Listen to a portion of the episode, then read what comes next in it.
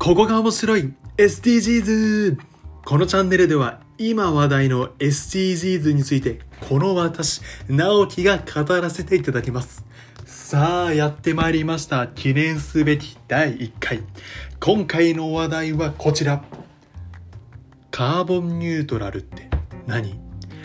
カーボンニュートラルというのは脱炭素化温室効果ガスの排出を全体としてゼロにするということなんですね。つまり二酸化炭素だったりメタンガスなどの地球を温めるガスを排出しない社会にする。そういう社会を今世界が目指しているんですね。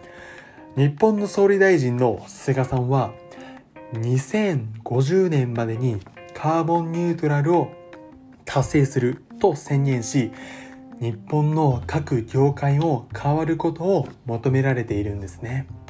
ではどうしてカーボンニュートラルが選ばれているのかというと目的はあくまでも気候危機からの脱出。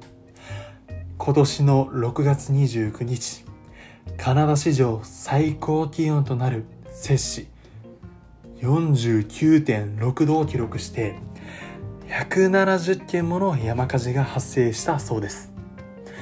そういった風に温室効果ガスの影響でこれからどんどんどんどん災害が増えていってしまうと予想されているんですね。でもそのために再生エネルギーだったり省エネルギーが重要な役割を担っているんですね。それでは最後にカーボンニュートラルというのは脱炭素化温室効果ガスの排出を全体としてゼロにするということでしたね。皆さんはカーボンニュートラルについてどう思いましたか？